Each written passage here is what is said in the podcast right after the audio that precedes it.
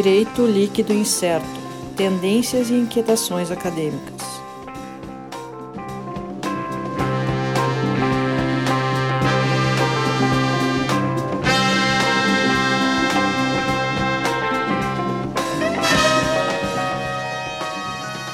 Olá, pessoal. Estamos aqui começando mais um episódio do nosso DLI Podcast Direito Líquido Incerto.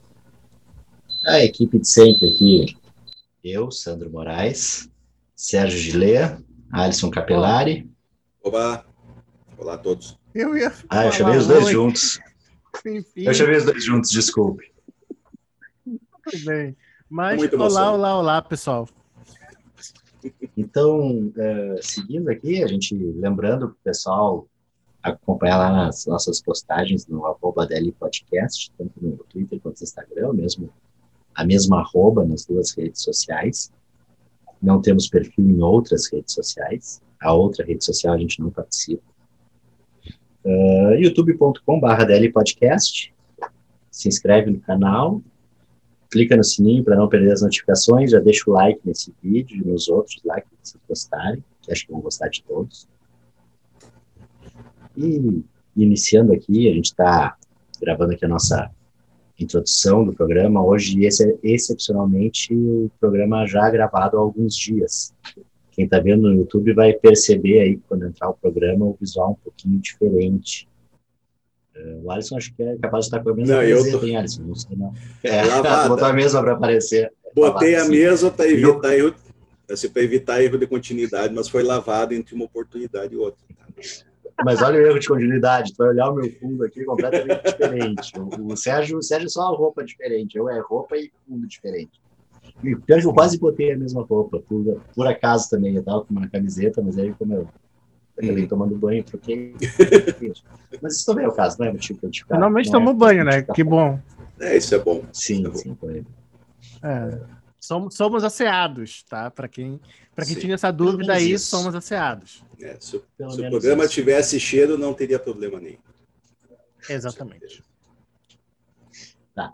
Uh, bom, vamos lá. A gente, então, esse episódio que a gente gravou com o professor Paulo Antônio Calhando Veloso da Silveira. Paulo Calhando, né? a gente deu aqui o, o, nome completo dele, que é um, é um título já, de, né? nome todo. O professor Paulo Calhando é professor nosso na, na PUC, no pós-graduação lá. Ele é uh, mestre e doutor em Direito, né? Doutor em Direito na PUC São Paulo, com titulação também numa... Agora eu estou vendo aqui no Lattes dele, não aparece a Universidade Alemã, que ele tem no, no doutorado em conjunto. É, na Ludwig Maximilian Universität München. A minha pronúncia é excelente de alemão aqui, que eu pude falar, vocês podem entender bem. Estou impressionado, inclusive. Uh, e também, não e, sabia e dessa também, recentemente, também, recentemente, o professor Paulo Italiano, como nos falou na gravação, é doutor em filosofia também, na PUC, no Rio do Sul. E, inclusive, isso, a, a, questão, a gente começou a falar, a gente tinha um tema, e até essa questão do, do doutorado do professor Caliando na, filosofia, já trouxe mais assuntos para o nosso, nosso debate no nosso podcast. Né? Então, a gente começa, a gente tinha uma ideia de falar sobre smart cities, sobre tributação de smart cities, a gente começou aí para questão, além de smart cities, tecnologia, de um modo geral. Falamos muito de inteligência artificial, ética de inteligência artificial, uh, e envolvendo a tributação da, de tecnologias. Olha, foi uma conversa muito interessante, uh, bem, bem como é a ideia pelo menos que eu tenho aqui do, do podcast, a gente começar a tratar um assunto e não se limitar nele. E abrir e, e, não ficar preso a um ou outro conceito, a uma ou outra definição, a gente simplesmente botar, começar aí, a partir daí, puxando um assunto no outro e expandindo sempre esse nosso, essa nossa conversa. Com certeza. Com certeza. Então, é isso aí. Lembrando o pessoal aproveita aí que está vendo, deixa o likezinho no vídeo, compartilha, manda para os amigos aí, que com certeza vai estar um, um assunto muito divertido de tecnologia e a questão de direito. Vai, dar, vai, vai ficou muito boa a conversa. Está valendo mesmo. Isso aí, pessoal. Então, fiquem com o episódio. Não esquece de dar a curtidinha lá e compartilhar aí, mandar para os amigos que se interessam pelo tema. Certo. Valeu. Até mais. Valeu. É. Até daqui a pouco.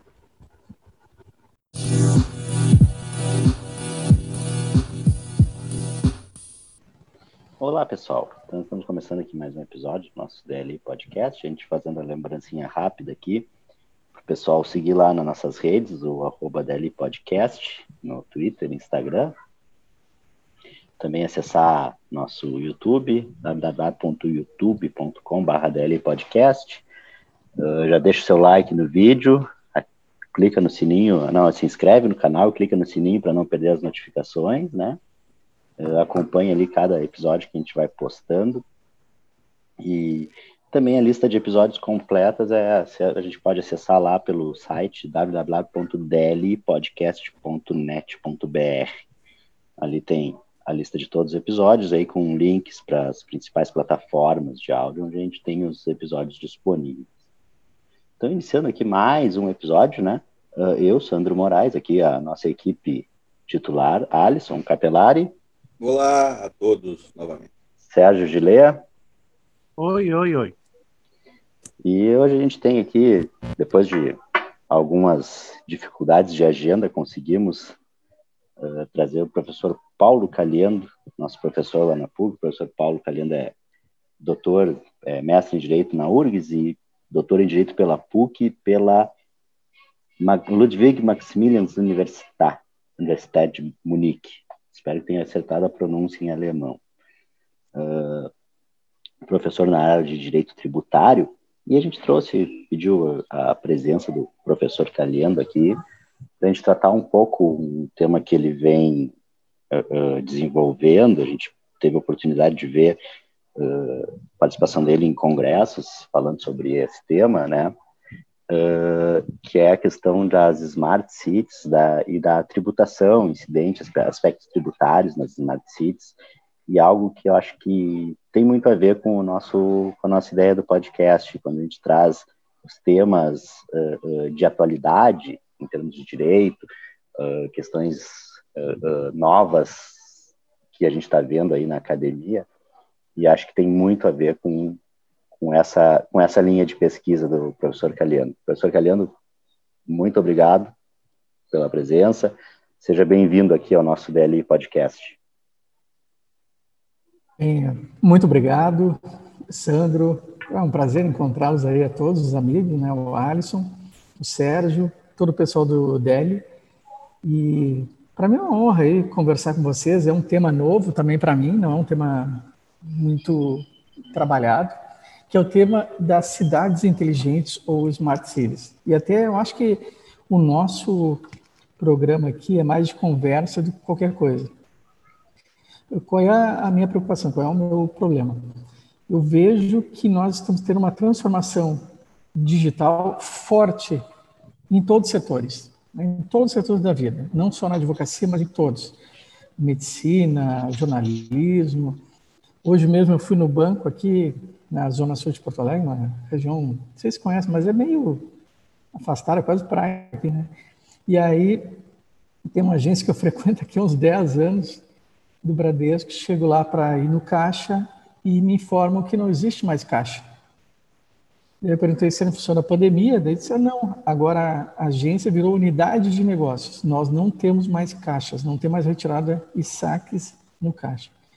Eu perguntei, pô, mas por que que é isso? Daí me disseram lá, o pessoal que é meu amigo lá, né, que a grande maioria das agências bancárias irão se transformar em unidades de negócio.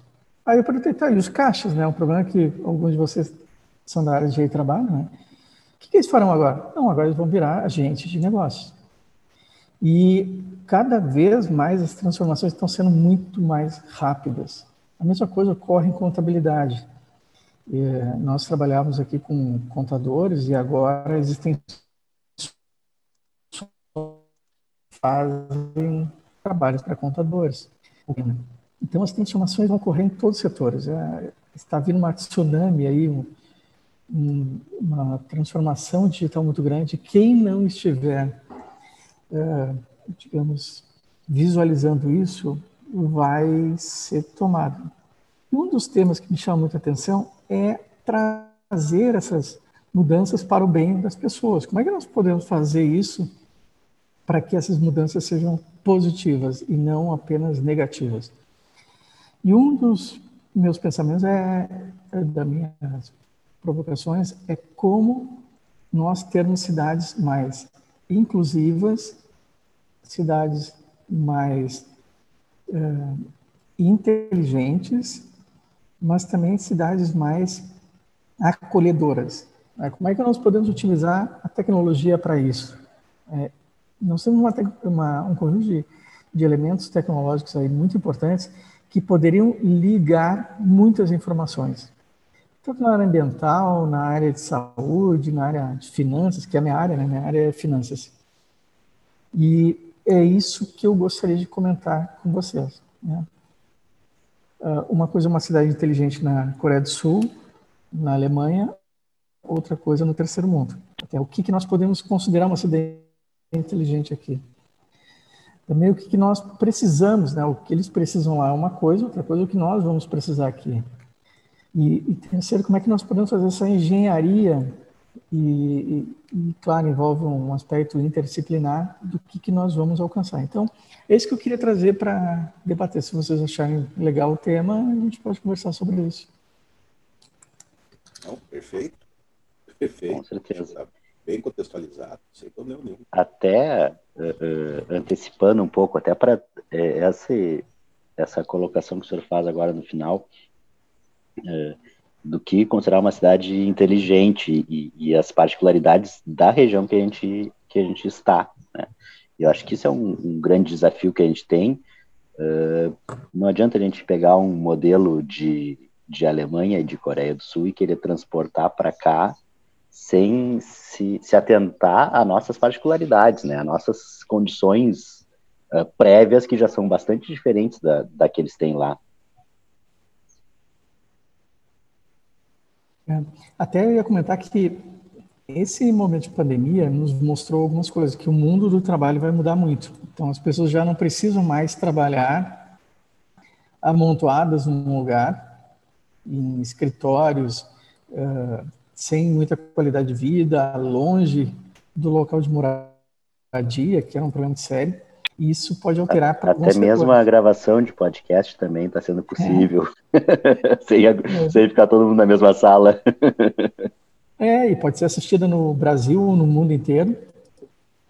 Então, a, a própria educação pode mudar com isso. Então, eu, eu creio que nós temos que pensar nessa questão eh, de mudanças que vão ocorrer do ponto de vista energético, de, de tudo, né? De habitação, a questão da sustentabilidade. Então, nós vamos ter que ter um conjunto de reflexões. Do ponto de vista do direito tributário, nós já estamos pensando. Né? Nós estamos pensando em como fazer esse esse financiamento. Eu vou dar um exemplo para vocês como é que era cobrado o IPTU, era calculado o IPTU antigamente. Antigamente é um fiscal, eu até comentei no, no evento esse que assistiram, ele ia na casa das pessoas e pedia para ingressar para verificar o imóvel. Depois, eles, a fiscalidade começou a utilizar outros modelos, porque na casa da pessoa nem se a pessoa está feliz ali, alegre, para receber o fiscal que vai aumentar o imposto da casa, né? Às vezes soltava o cachorro, às vezes dizia que não estava em casa, era uma confusão. Aí se começou a utilizar outros meios, por exemplo, o uso de helicóptero, geoprocessamento por satélite, e daqui a pouco nós vamos ter o uso de drones, né? drones e inteligência artificial, que vai dispensar, inclusive, o fiscal pessoa física, é, que vai calcular e estudar a matéria, um drone vinculado a um programa de software vai fazer todas as análises. Claro que ele vai ter um conjunto de dados aí gigantesco, que ao mesmo tempo que ele vê o imóvel, ele já verifica vegetação, cursos d'água, parte de mobilidade, segurança, e tem uma série de dados que ele vai poder coletar de uma vez só. Ao invés de um drone uma vai fazer isso, ele vai verificar. Isso vai permitir que esse Big Data, que esse conjunto imenso de dados, permita a formulação de políticas públicas em tempo real e com conhecimento da população. Claro, tem um aspecto ruim, né, o distópico que a gente chama, né? não o tópico de coisas boas, mas o distópico de coisas ruins, que esses dados vão estar nas mãos de alguém, de um governo, de um governante, e que podem ser usados também para o mal. Então nós temos que verificar o que pode ser feito de bom e amarrar as mãos do governante para que ele não faça o mal com que pode ser realizado. Então, eu creio que essa questão das cidades inteligentes vai se tornar um ponto de pauta essencial daqui para frente. Em todos, todos os pontos, né?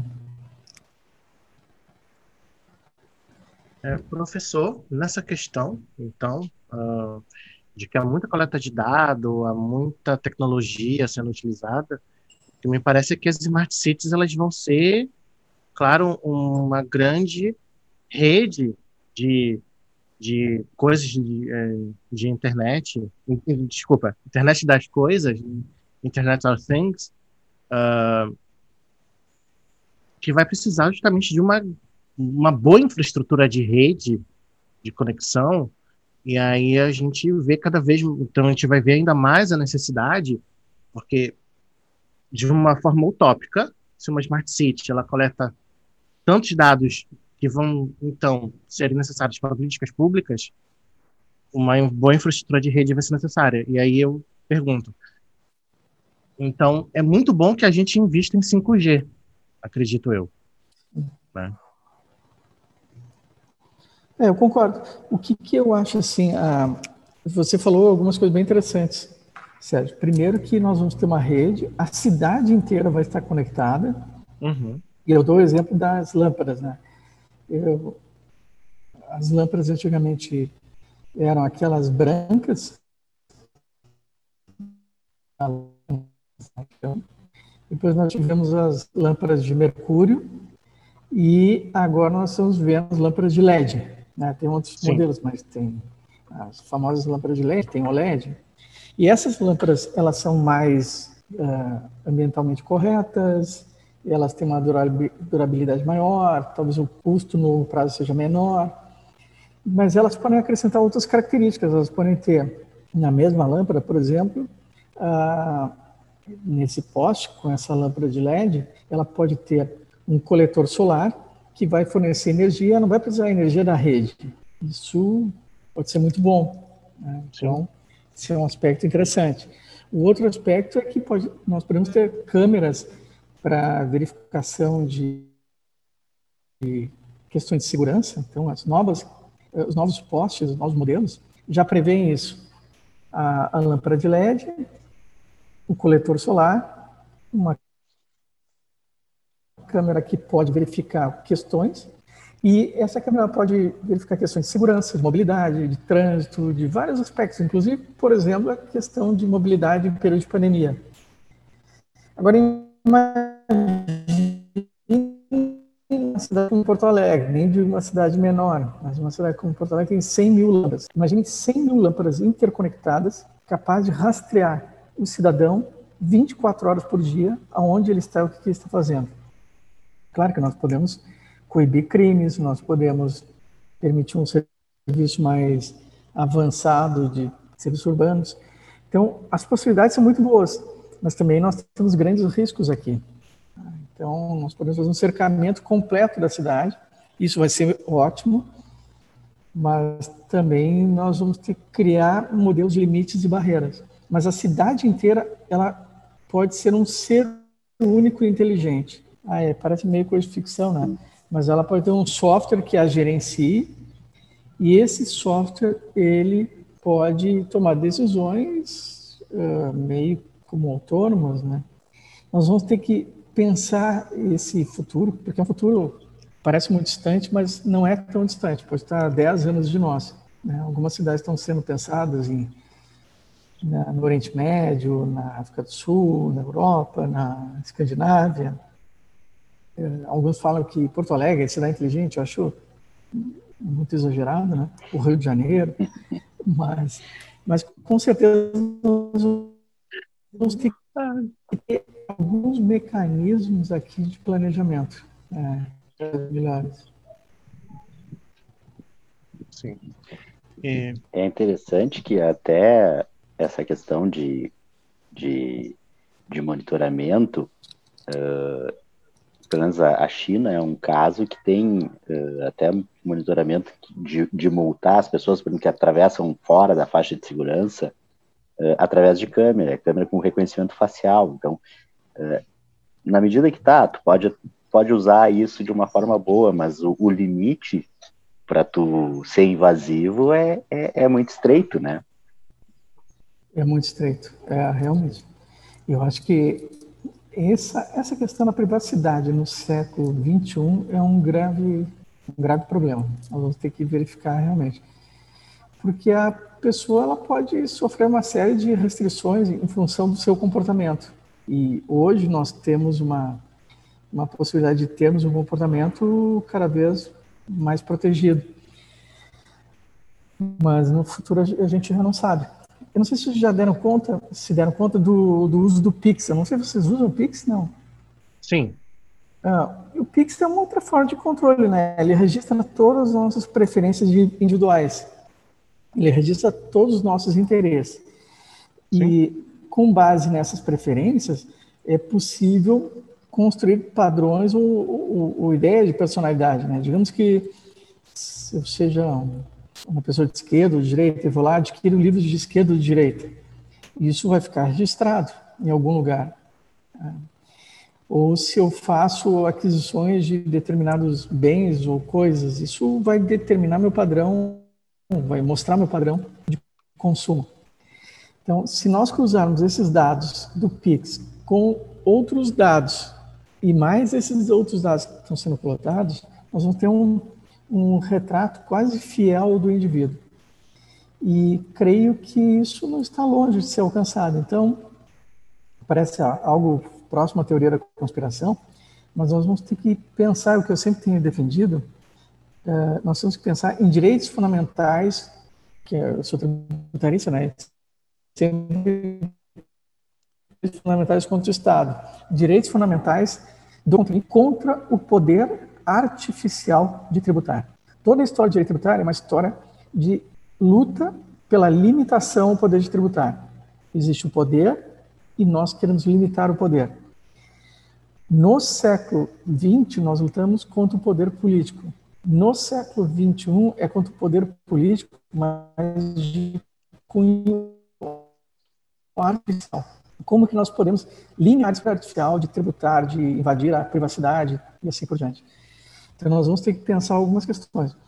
Na Europa, eles começaram a eleger alguns princípios. Um deles é o princípio de que toda a inteligência artificial, todo esse software, todo o sistema, ele tem que ser antropocêntrico. O software, todo o sistema tem que ser para o benefício do indivíduo. Segundo, o software tem que ter a qualquer momento a possibilidade de um indivíduo parar o software e uh, impedir que o software continue funcionando, por qualquer razão de cautela, de precaução. Então, nós vamos ter que começar a pensar elementos em relação a essa parte da inteligência para que ela não extrapole para algo ruim. Então, essa é a ideia. Mas eu, eu sou muito entusiasta das cidades inteligentes. Eu acho que nós vamos poder aí criar é, mecanismos melhores e, e, mais interessantes de proteção na sociedade. E, e, eu creio que é o próximo grande modelo, assim, as cidades vão começar a despertar para essa ideia de interligação, tá? interligação em todos os setores. Mas o Brasil está muito atrasado, assim, em termos de, de planejamento urbano, está muito atrasado. Até mesmo em termos de, de arrecadação e tributação. Né? Nós, se eu quiser hoje saber quanto que o município de Porto Alegre gasta, não falo só Porto Alegre, qualquer município, quanto ele gasta em determinado setor, eu não consigo, eu tributarista, eu não consigo entender o orçamento da cidade de Porto Alegre. Eu não sei quanto é gasto em determinadas situações. Não é ainda amigável ao cidadão. Imagine em outros aspectos. Qual é é o, planejamento da cidade, para onde ela quer chegar, como é que nós vamos fazer isso. E, e, tudo isso é algo que eu acho que nós temos que passar a, a meditar de uma forma interdisciplinar, né, com o pessoal da, do meio ambiente e, e outros setores. Isso. É, é, essa função né, de monitoramento, ela não me deixa uh, sem pensar em algumas obras de ficção científica né, como o filme Minority Report ou o livro 1984 do, do Orwell. Uh, bem, fica aí também a dica para o pessoal, né, já pensar, uh, se quiser ler essas obras, ver o filme, enfim.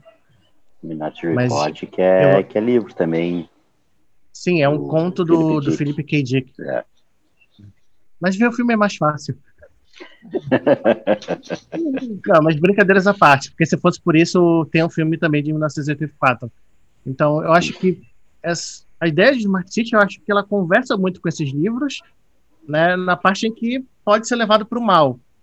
Agora, uh, o senhor tocou agora num ponto que é justamente o orçamento da cidade de Porto Alegre ainda é muito amigável.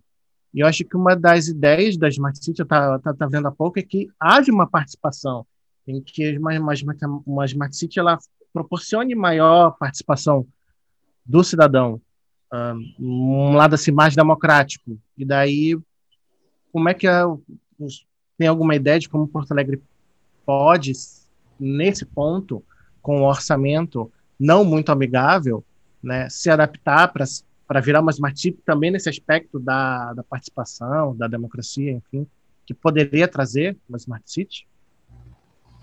Eu não sei muito, eh, nós temos que pensar, porque o que, que acontece? O, cada vez mais as relações estão se tornando características do século XXI. Estão se transformando desmaterializadas, está perto, os bens que a gente ganha é, são materializados, então a gente tem o desejo de possuir menos e usar mais, desterritorializados, então a gente pode estar na praia e ter uma relação de trabalho, mas tem um fator que é a desintermediação. Então as pessoas querem desintermediar, elas querem relações diretas e uma das grandes questões é essa. Nós não queremos mais o banco de intermediário, nós não queremos alguém de intermediário, nós queremos fazer as coisas diretamente, pessoa a pessoa. Sim. E cada vez mais as plataformas têm se colocado como local em que as pessoas se encontram, como locos. Então, por isso, alguns chamam que o modelo de Smart Cities é um modelo de é, Estado de governo como plataforma. A ideia de governo como local, antigamente nós tínhamos locos, né? a Praça Romana, a Praça dos Três Poderes, é, nós tínhamos a ideia de pessoas, né? o governador, o prefeito, nós vamos desmaterializar, despersonalizar e vamos transformar isso em algo que é um local em que as pessoas vão encontrar que é a ideia de Estado como plataforma. E o Estado como plataforma com função de integrar e entregar essa possibilidade das pessoas se encontrarem. Eu não sei exatamente como isso pode funcionar, mas alguns elementos já aparecem, ou seja, o fato do, da digitalização de serviços públicos. Hoje você consegue realizar muito serviço, não precisa ir na sede do INSS. Uma vez eu fui na sede do INSS ali da Bento, meu Deus do céu, fiquei uma tarde inteira lá, sem sentido algum, só esperando para ser atendido, então não tinha lógica nenhuma. Aí, uh, e outra coisa, o, atrasou também porque o atendente está voltando ao almoço, então o serviço é extremamente pessoal. Se não fosse aquele atendente, eu não, não seria atendido. Então, a ideia de desintermediar, despersonalizar, desmaterializar é fundamental, porque a pessoa ela pode estar em casa, pode estar em algum lugar, não precisa pegar um ônibus e ir até a sede do INSS para ser atendido. Então, a ideia de digitalização é uma ideia boa de virtualização. Essa ideia de conexão é uma ideia boa também. Mas também tem uma outra ideia, que é a ideia de, de disrupção, né? de, de você dar respostas. Hoje, na Receita Federal, por exemplo, você tem a, toda a parte de fiscalização, ela é meio, uh, como é que eu Ela é digitalizada, mas o atendimento muitas vezes ainda é pessoal. Você tem que marcar, tem que ir lá falar com o plantão fiscal, etc. E se você erra, você tem uma dúvida, você vai lá. E os contribuintes, por exemplo, têm uma demanda que é de serem atendidos por chat, serem atendidos online. Ou quando eles fazem alguma coisa que há o risco de estar errado, chegar uma mensagem dizendo, olha, esse é o comportamento, aparentemente ele está irregular. Você pode corrigir fazendo A, B, C ou D. Então, a Receita Federal podia ser proativa, ao invés de simplesmente multar o indivíduo, quando ela começa a notar que você está tomando comportamentos que não são os corretos, ela faz um alerta realmente quer fazer isso, quem está você realmente quer apagar esse arquivo? E aí é, faz isso. Então nós temos aí um, um, bom caminho para explorar essa, essas possibilidades. Eu acho que nós vamos ter cada vez mais nos aproximar, todas as áreas, direito, medicina, etc., das áreas de computação. Nós vamos ter que ter essa proximidade cada, cada vez mais forte. Né? Agora, falando em, em filmes e livros, tem um filme que eu aconselho, vocês chegaram a ver, chama Ex Machina. Chegaram a ver o filme, não? Sim. Uh, sim.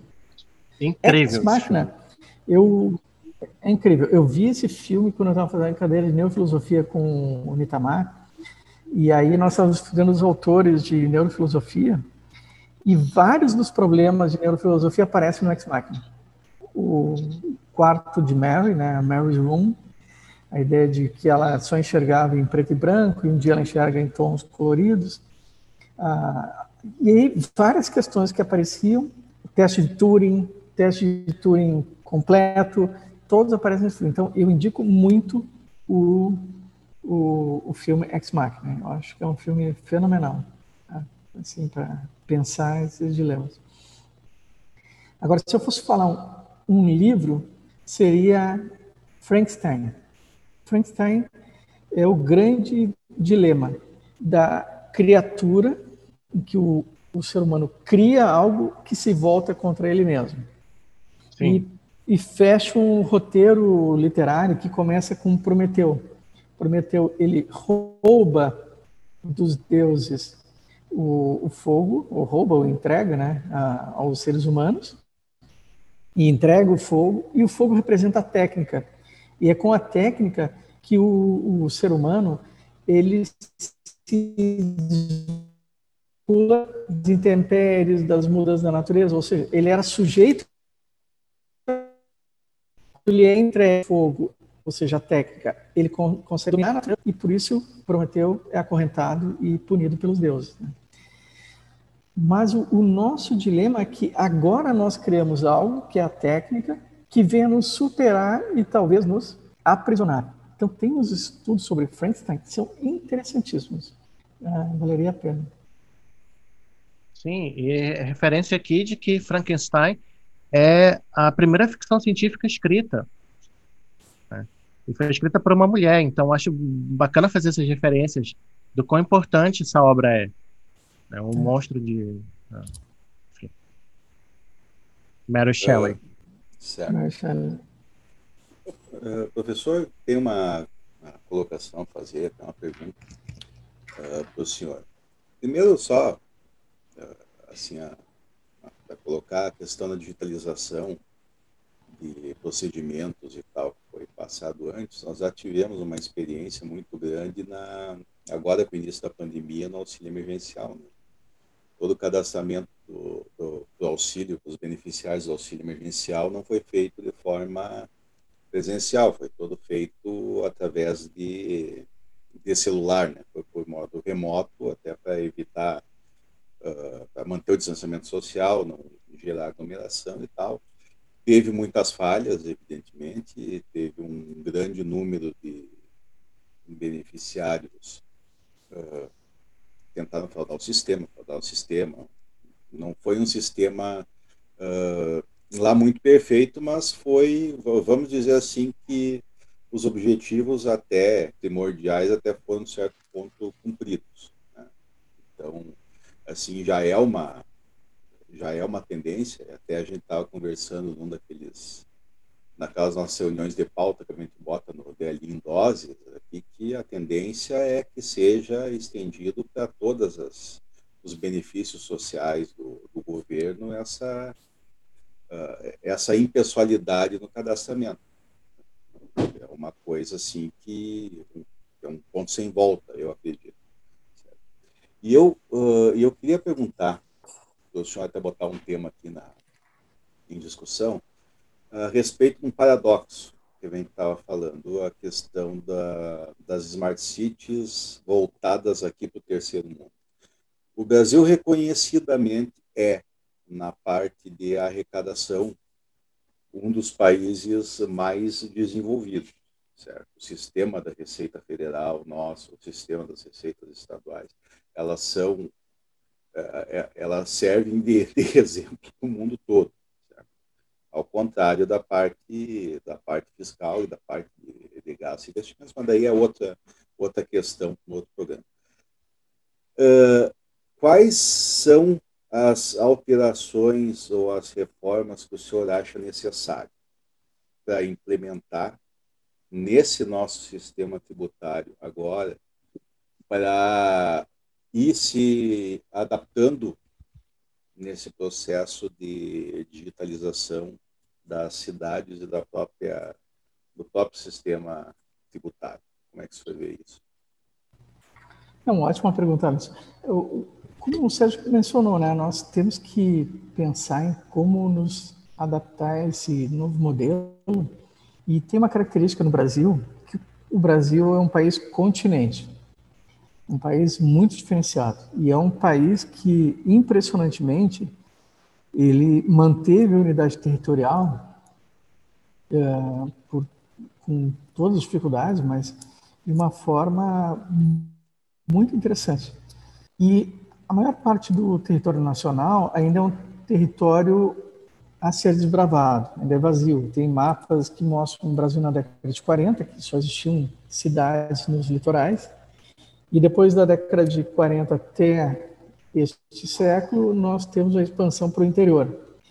Mas nós temos 5.500 municípios, são municípios, na sua maioria, muito pequenos, a grande maioria tem menos de 50 mil habitantes, não tem condições financeiras, muitos são rurais.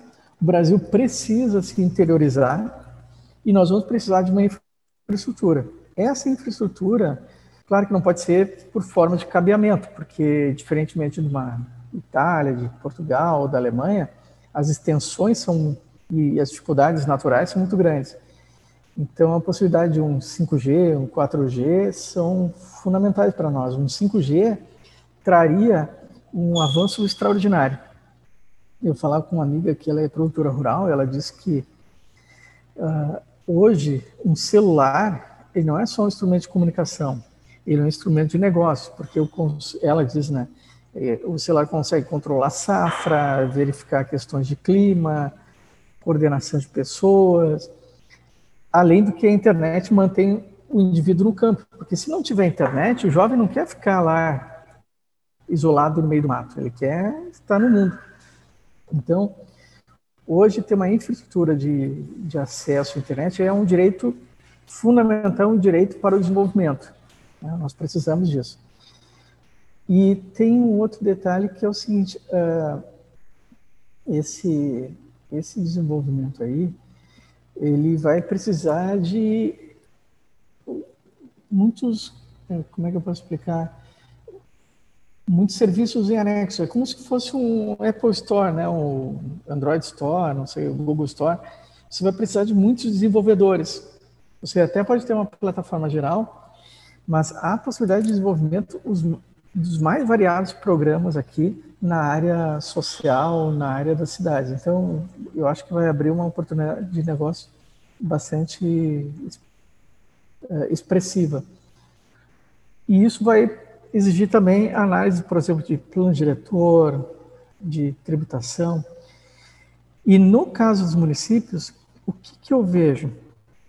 O modelo de, de, de financiamento dos municípios no Brasil ele era baseado em três tributos IPTU, ISS e ITBI. O tributo que vai crescer no futuro é o imposto sobre o consumo de serviços. Este é o tributo do futuro. Tá?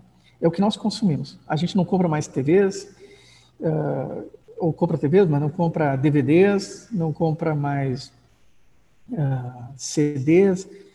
Automóveis, daqui a pouco a gente vai começar a alugar, não vão ser mais adquiridos daqui uns 10, 20 anos.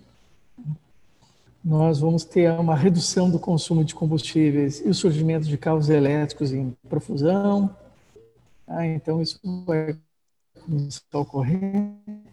Então, os serviços é estão na base desse novo modelo. Só que o serviço, ele é geralmente feito por uma empresa que é uma grande empresa e ela é centralizada no local. Então, digamos que a empresa tem sede, hoje pode ter sede em qualquer lugar, né? Fernando Noronha, Gramado, na praia. Só aquele município vai receber o ISS daquele serviço. Só que ele presta serviço no Brasil inteiro e a sede dele é num lugar. Então, todos os brasileiros vão pagar e só o município vai receber, isso não está correto. Né? Então, esse modelo vai ter que mudar. Nós vamos ter que distribuir esse ISS pelo Brasil. O correto é nós migrarmos para o IVA, que é Imposto sobre Valor Agregado. Este é o modelo mundial. E se o Brasil não fizer isso, ele vai criar obstáculos à nova economia. Então, nós precisamos de uma reforma tributária que crie um IVA. Então, é algo que eu bem defendo aí. E eu creio que as cidades terão parcela do IVA. O IVA será distribuído e as cidades vão receber uma parcela. Isso é muito melhor do que uma cidade pequena, tipo uma cidade que eu conheço, Liberato Salzano, cobrar sozinho o IVA, porque não tem pessoal. E não tem por que ter pessoal também. Né? Então, essa, não sei se respondendo, assim, conversando, né, dialogando. Sim, Até sim, sim. essa questão de, de questão territorial. Uh, eu me lembro que até há um tempo, uh, em cidades, e no caso, eu me lembro uma vez uma notícia em São Paulo, uh, que tinha uma cidade na Grande São Paulo que era do lado, mas tinha um imposto sobre serviços muito mais, com um valor menor, uma alíquota menor o imposto de serviço. Então, uma série de empresas que prestava serviço em São Paulo fazia sede nessa cidade que é, é, como se fosse também em Porto Alegre, como se fosse, ah, vou abrir uma empresa em Canoas, vou prestar serviço em Porto Alegre, faturar em Canoas e pagar o imposto em Canoas, que é metade do imposto de Porto Alegre. Então essas distorções uh, uh, com a internet elas extrapolam a, a, a, essa essa localização, essa coisa da, da cidade vizinha. A cidade vizinha agora é qualquer lugar do mundo para esse tipo de, de, de, análise, né? Então, eu posso estar em qualquer lugar do mundo e prestar serviço e vou ter um domicílio fiscal que vai ser vantajoso. Uma vez eu participei de uma sessão TRF4, que eu estava no, no TRF, o advogado da, do contribuinte estava em Curitiba, Justiça Federal em Curitiba, mas poderia estar em casa, mas estava na Justiça Federal. A relatora, a desembargadora relatora, juiz relatora, estava em Genebra, né? e os advogados e os demais desembargadores estavam no TRF4. Então, imaginem, isso pode ocorrer para um podcast, mas também pode ocorrer para uma sessão de julgamento, uma reunião de diretoria de empresas. Imagina, você pode ter uma multinacional que não precisa mais reunir e ter uma assembleia num local, pode ter uma assembleia virtual. E isso pode ocorrer em vários sentidos. Então, como é que você cobra serviços que são prestados assim? Né? Onde é que foi feito o serviço? Né? Por exemplo, esse podcast, onde é que ele foi feito? Né? Onde, é que ele, onde é que ele foi executado também? Né? Onde é que estão os prestadores e onde é que está o tomador? Ah, um está em Porto Alegre, outro está em outro lugar, outro está em outro lugar. E os tomadores estão no Brasil inteiro. Então nós temos que mudar o modelo, porque o modelo anterior de prestação de serviço era alguém que era um pintor que ia num lugar e pintava. Alguém que era advogado que ia num lugar e prestava o serviço. Mas o serviço hoje, ele mudou completamente. E nós poderíamos ter, inclusive, aqui um software que nos auxilie e ele está em outro local, em outro servidor. Então, se nós não tivermos um modelo mais moderno, nós não vamos capturar, do ponto de vista econômico, essas novas realidades. Então, nós vamos ter que pensar um pouquinho diferente. Por isso, eu acho que o IVA é um bom modelo. A Melissa lá da PUC está escrevendo sobre o IVA e a economia digital. Mas eu sou um entusiasta aí da economia digital. Acho que ela veio para melhorar. Eu não sei você, mas eu acho que ficou bem melhor a vida, assim, com, com essas facilidades que nós temos. Uh, professor, a gente vê um, uh, só, só para citar, um problema que eu vejo na minha vida, minha lida processual todo o dia praticamente, é a discussão clássica. Eu trabalho uma instituição financeira que lida com vários tipos de serviços. Alguns são tributados com ISS, outros uh, com ICM, outros, né? E hoje a grande totalidade, quase, uh, da, dessas, dessas movimentações são feitas através de aplicativo. E a pessoa está, um dia, vai pegar um financiamento de carro, por exemplo, com leasing, alguma coisa assim, ele está ele tá fazendo um aplicativo. Ele pode ou não estar tá na sede do município, o negócio está sendo feito ou não na sede do município. Ele está contratando um, um empréstimo pessoal, financiando algum outro item de consumo, pode estar tá na praia, pode estar viajando longe da. E aí, como é que fica essa questão da competência? Então, já, já se tem uh, essa discussão e, como o senhor falou, baseado num, numa premissa antiga, né, que não, não se reflete mais hoje, principalmente depois do ano passado, a partir do ano passado, que praticamente a totalidade dos, da, da, das movimentações financeiras com instituições são feitas pelo celular. Celular ou é. via remota.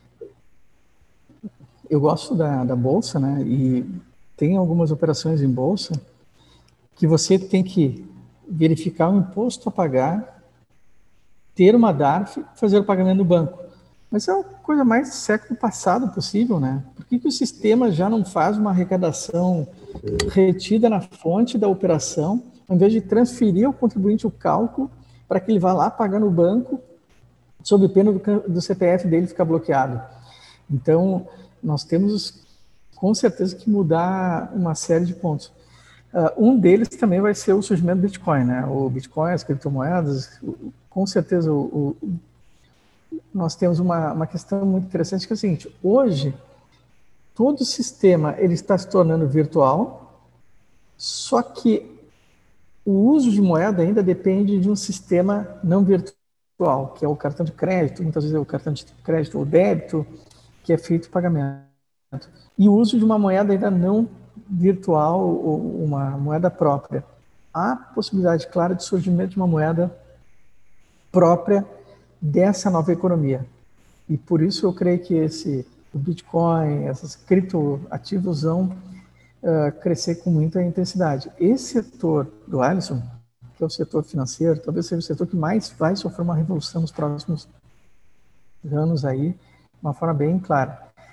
Claro, os grandes players eu acho que vão sair muito bem, porque tem expertise, tem tecnologia, tem gente, mas é um setor que está numa mudança muito rápida. O fisco, o que, que eu creio que ele uh, está pensando? Ele está pensando em entrar para dentro das operações. O fisco, com o PIX, eu acho que ele pretende entrar para dentro das operações, conhecer todas as operações e estabelecer um modelo de tributação online, que não exija mais a ação do indivíduo para ela pagar. Você faz uma arrecadação, tributa, retém e aí, se houver dúvida, daí se inicia um procedimento de questionamento. É, por quê? Porque essas dúvidas que o Alisson comentou, elas não, não são justificáveis. Não tem por que o contribuinte interpretar se ele tem que pagar ICMS ou ISS, tem que pagar isso ou aquilo. Né? Acho que o fisco vai fazer essas, essas decisões e o contribuinte vai poder questionar. Mas não sei, isso é um, uma questão para o futuro mesmo tem uma, uma questão que é, por mais que, que, que se digitalize os sistemas, uh, não é só, acho que a mentalidade também tem que ser modificada, né? Não adianta digitalizar o serviço e ter uma mentalidade analógica para é. analisar isso. Eu acho que eu me lembro uma das primeiras vezes que conversei com o Sérgio, o Sérgio estudando o processo eletrônico, e, e a minha grande questão como usuário de processo eletrônico é ver que, muito embora o processo esteja no meio eletrônico, nos tribunais do país, uh, grande parte das vezes ele ainda tem a tramitação e ainda tem alguns vícios do processo analógico. Ele não é exatamente um processo eletrônico. É um, e aí até o Sérgio me colocou tecnicamente falando, não, é um processo virtual em que, na verdade, tu pega os autos e transporta para um meio digital. Tu não está digitalizando o teu procedimento, mas tu está digitalizando a forma dele só. E acho que na tributação também vai ter isso, essa questão de tu ter que mudar a mentalidade e a forma como vai ser observada a, a, tributação, os aspectos da economia, não só uh, fazer uh, automatizado digitalmente, mas ter uma mentalidade diferente na forma de, de executar. É, e o problema vai ser é quando o sistema ele, ele dá algum problema, ou ele não aceita determinada situação, e ele, por exemplo, o indivíduo. Aí é que nós vamos ter uma dificuldade muito séria, né? Digamos aquele caso do auxílio que o Alisson comentou. Digamos que alguém acha que fulano cometeu uma fraude e bloqueia o celular dele, o CPF tudo mais. O sujeito, se ele tiver bloqueado hoje num sistema eletrônico desses, é como se ele não existisse. Ele, para sair dessa armadilha, não, não vai ser fácil. Né? Então, também tem que ter uma válvula de escape analógica. Eu tenho que dizer, olha, em algum momento eu tenho que sair do sistema ou eu, eu tenho que ter um acesso analógico para proteção, né? Digamos que eu perca dados ou que eu seja bloqueado pelo sistema por algum motivo. Como é que eu retorno? Então, eu vou ter novos, novos desafios. Eu creio que essa, essas questões aí, elas são fundamentais. Né? Acho que eu, as perguntas que vocês estão colocando são, são as perguntas que a gente tem que ter daqui para frente, que é todo um novo campo de estudos. A PUC ali está criando uma, uma, um novo curso chamado Ciência de Dados, não sei se já ouviram falar que vai unir diversas escolas. E essa é a ideia. Porque para ter inteligência artificial, você tem que ter dados. Você tem que ter uma manipulação correta de, de dados. Quanto mais dados, mais preciso é o teu algoritmo.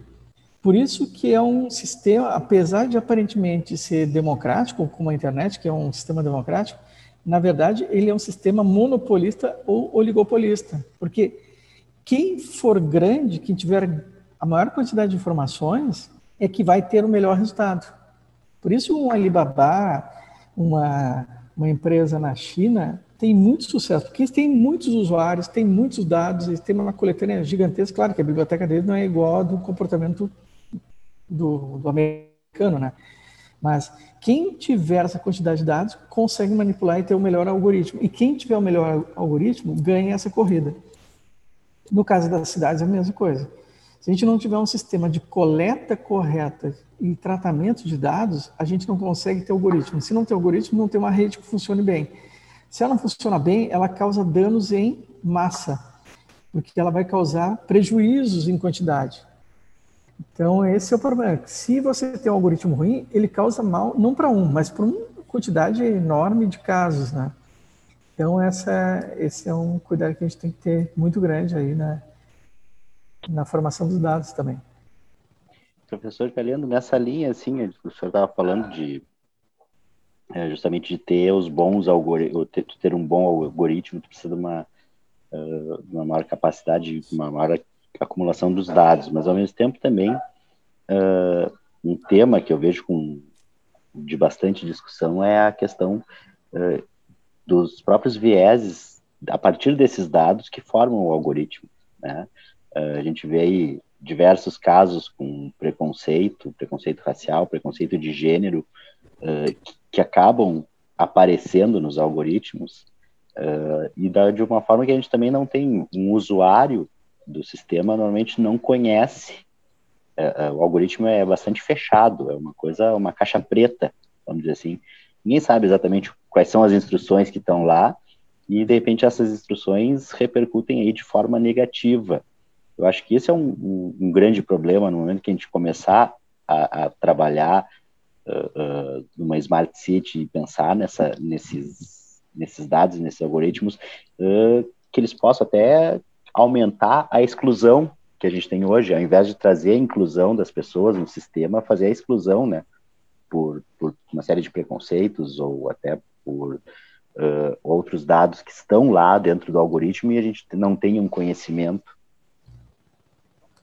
Não, exatamente. Esse é um, é um tema do momento. É justamente essa questão dos vieses, né? das tendências, das, das preconcepções e, e realmente esse é um problema, porque alguém faz o algoritmo, o algoritmo não surge nada. Quem faz esse algoritmo, ele estabelece e põe algumas regras, ele põe seus interesses, põe seus valores. E aí tem alguns reclamando que até alguns princípios constitucionais estarem violados. Por exemplo, o princípio da legalidade. O princípio da legalidade diz que as obrigações de fazer e estabelecidas devem estar em lei. Mas se o programador coloca no software, no sistema, determinadas regras, ele acaba modificando as obrigações. Então, muitas vezes eu não consigo fazer porque não está no sistema, o formulário não permite. Né? Ah, mas não tem nenhuma lei que proíba. Claro, mas o formulário não admite que eu faça tal coisa. E, ao mesmo tempo, a leitura e interpretação das normas é atribuição do poder judiciário. Mas digamos que essa interpretação pelo sistema é feita pelo algoritmo, o algoritmo que decide. Então nós vamos ter a substituição de alguns outros elementos. Então é, é realmente bem preocupante, porque quando nós pensamos em algoritmos e quem faz, a gente pensa em programador, um jovem nerd, inteligente, programando. Na verdade, quem faz os algoritmos são grandes casas de algoritmos, de, de software. É, é, muito difícil uma pessoa fazer. A Juliana, que é minha esposa, ela é programadora, é doutora em ciência de computação, e ela fica meses estudando um detalhe lá de programação. Quem vai conseguir fazer um sistema completo desses é um time, é quase se fosse uma fábrica.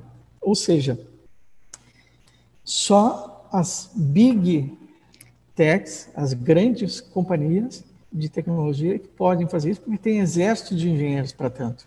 Então, quando nós falamos em viés, o problema é que elas colocam vieses, elas determinam o que vai ser feito. Só que são poderes que não são controlados. Nós vamos ter que pensar hoje como controlar o que é feito com esses dados, né? essa montanha de dados que nós produzimos. Hoje talvez não seja feito nada, mas talvez no futuro venha a ser. Então a questão dos viés realmente é um, um problema bem sério.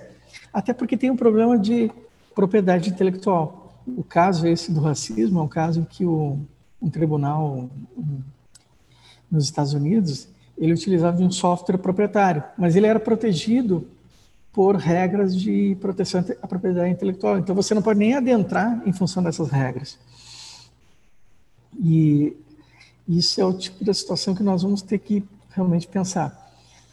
Bem, o, o problema dos viés é um grande problema. Nós vamos ter que trazer pesquisadores e assim por diante. Eu defendi, até fazendo um merchan agora, eu defendi minha tese de doutorado em filosofia terça-feira passada. Olha. É. Não e... sabia, sabia que estava fazendo doutorado na filosofia, não sabia que tinha. E na terça, ética e inteligência artificial. Sobre a, os agentes morais artificiais, a possibilidade filosófica de agentes morais artificiais. E um dos temas é justamente esse, é a questão dos viés, mas não é só viés preconceituosos. Quando a gente pensa em viés, pensa racismo, gênero, etc. Mas pensa só. Lá na filosofia, na ética, nós temos no mínimo três grandes teorias éticas. O consequencialismo, que diz que nós temos que avaliar o resultado de nossos comportamentos, as consequências. A deontologia, que olha o dever e não olha as consequências. Eu devo fazer porque é um, uma obrigação. E tem mais escolas, mas uma outra que é a ética das virtudes. Eu tenho que olhar não a consequência nem o dever, mas como eu me comporto para alcançar determinados fins. Eu tenho que olhar o meu comportamento, o aprendizado que eu tenho. Imagina que eu tenho lá um carro autônomo, aqui no Brasil não tem muito, mas nos Estados Unidos tem bastante, né? O Tesla, na Europa tem alguns. Um carro autônomo que pode ter condição autônoma, né?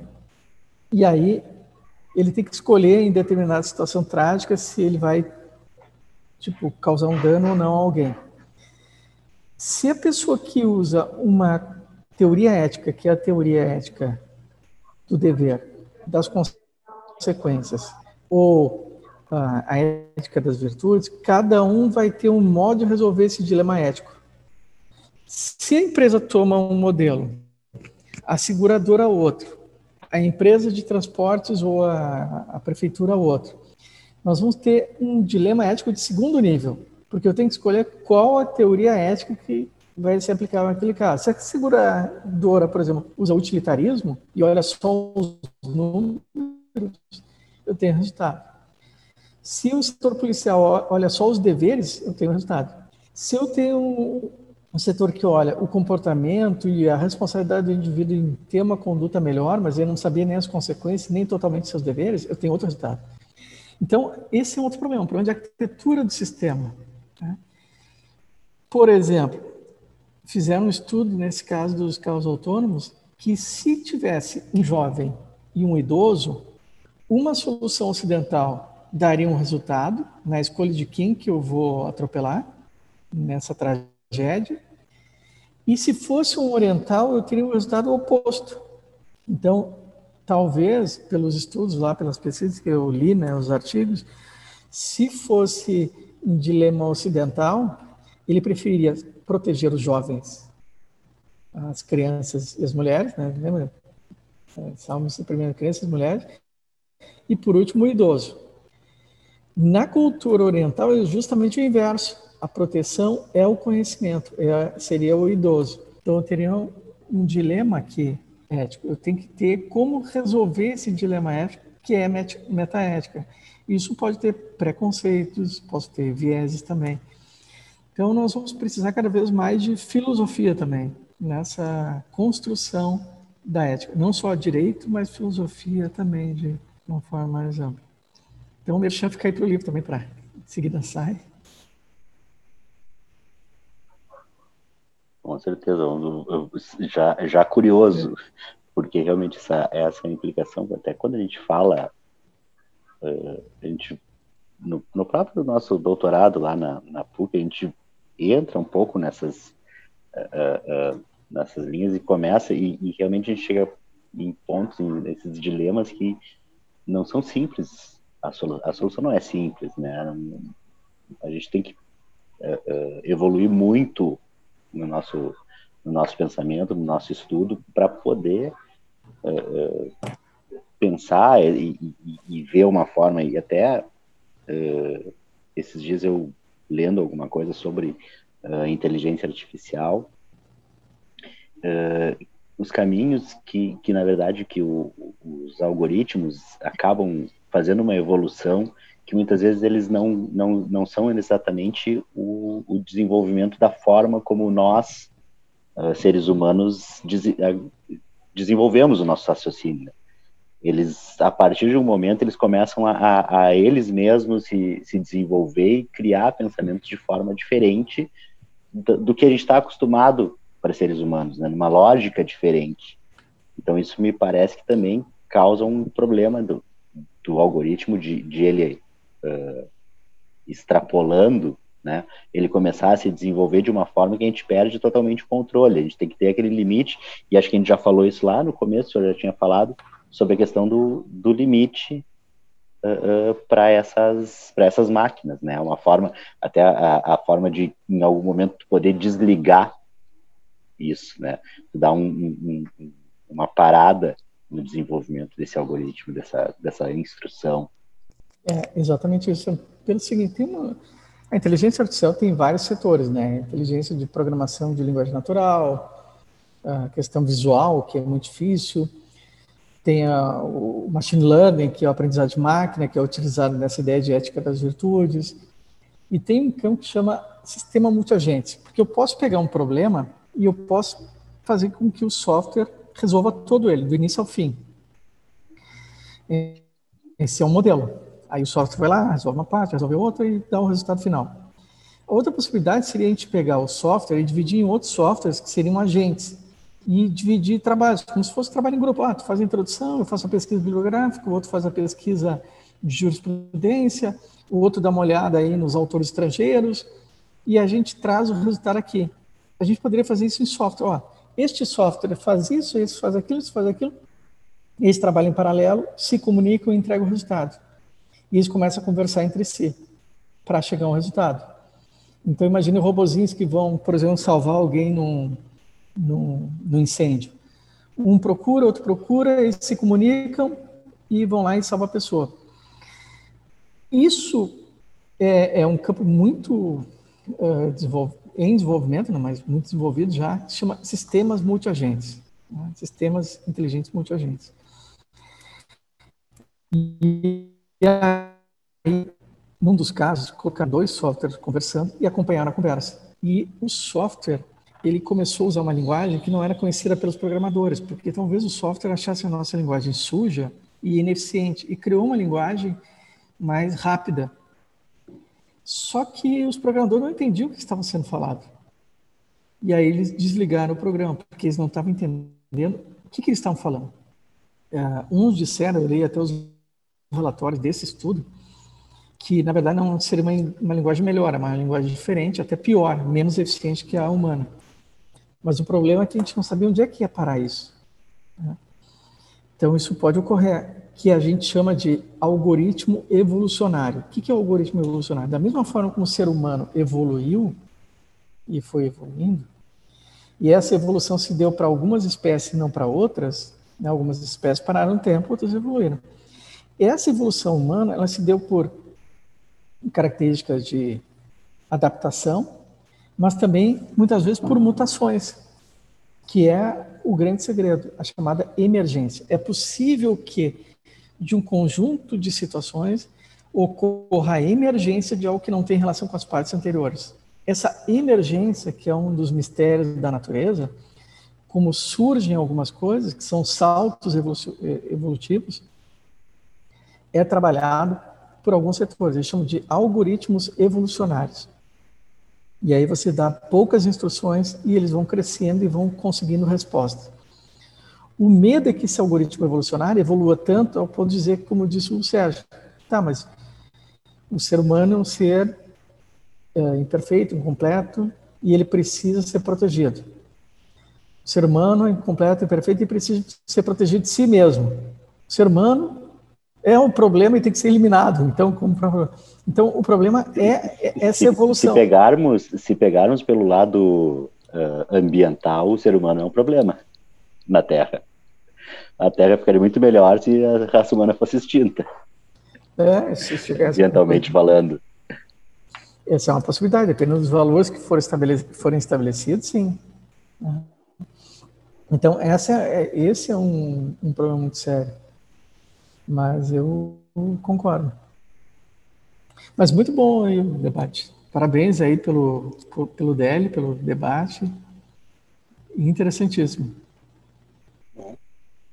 Uh, o debate fica bom quando a gente tem bons convidados para trazer elementos aqui que nos fazem pensar assim uh, bastante, né? A, a brincadeira até a gente sempre trata, muitas vezes a gente trata alguns episódios como aulas e, e sai assim com aquela sensação de que a gente precisa estudar muito, a gente não sabe nada Uh, sai com aquela coisa de ter que sair, pegar algum livro para ler mais um pouco, pensar. Às vezes a gente termina a gravação e fica ali remoendo no cérebro ali, pensando, pensando lá pela ah, tu vê que né? E, e, realmente a gente trouxe hoje, hoje acho que uh, esse debate aí com um agora também doutor em filosofia, além de doutor em direito, né? A gente referiu lá, eu fiz a referência no começo falando em doutor em Direito, não, doutor em Filosofia também, professor Paulo Caliano, muito obrigado, assim, uh, foi muito interessante. Eu não sei se uh, até a gente sempre coloca uh, no final a gente pede algumas referências, acho que algumas já foram dadas, né? A gente a, de passagem, o senhor já referiu algumas coisas, não sei se tem mais algum uh, além da, da tese da filosofia que deva ser publicada em seguida também. O tema da Smart City eu comecei a escrever agora, mas sobre ética, sobre tributação e inteligência artificial, eu escrevi em alguns livros, como artigos. Um foi para a revista Interesse Público, que é Algoritmos, Viés e Tributação.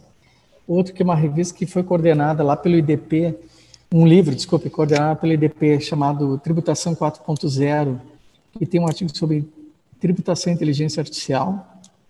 Então eu comecei a escrever um pouco sobre inteligência artificial, que é, o, na minha opinião, um dos grandes temas do futuro. Eu, eu estava olhando um relatório outro dia da Distrito, que é uma empresa de relatórios na área de tecnologia. E o Rio Grande do Sul tem poucas empresas ainda de inteligência artificial. As grandes empresas estão em São Paulo, para variar. É um mercado gigantesco em todos os setores. Né? Vocês podem imaginar a quantidade de setores que nós podemos ter. Nessa área das cidades inteligentes, com certeza, né? nós vamos precisar.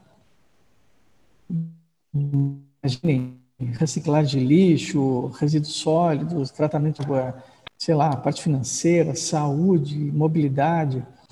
Todos esses setores vão precisar de advogados para organizar essa redação e vamos precisar de programadores. Então, acho que se a gente puder espalhar startups aí pelo estado com, com um propósito de melhorar aí as nossas cidades, seria fenomenal.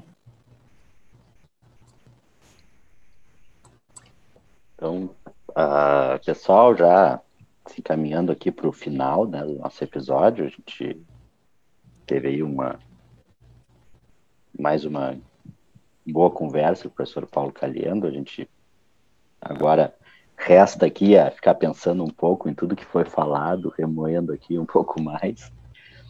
E agradecendo o pessoal, agradecendo o Paulo, professor Paulo, uh, que trouxe aí grandes contribuições para nós aqui, né? Lembrando para o pessoal nossas nossas mídias sociais, redes sociais, Instagram e Twitter, no arroba DL Podcast, vai estar tá lá uh, imagenzinha, acho que o Alisson já fez o nosso print da nossa conversa para postar lá no Instagram. Uhum. Uh, youtube.com barra DL Podcast se inscreve no canal, ativa o sininho para não perder as notificações, deixa o joinha aí nesse vídeo, desse nosso episódio. E também o nosso site dlpodcast.net.br com a lista de todos os episódios lá. Professor, muito obrigado, valeu mesmo pela presença. Muito obrigado, Sandro, Alisson, Sérgio, a todos que assistem e escutam o DL. Um grande prazer. E parabéns aí pela, pela iniciativa. Obrigado. A gente agradece a sua presença. Vale, obrigado. E logo mais aí estaremos lançando, né, da madrugada aí de segunda para domingo, o nosso modelo de Smart City. Sim, senhor. O modelo Smart, é, Smart City DLI. Do DLI Podcast. Isso aí. DLI Smart Valeu, City. pessoal. Muito obrigado. Até mais. Até mais. É.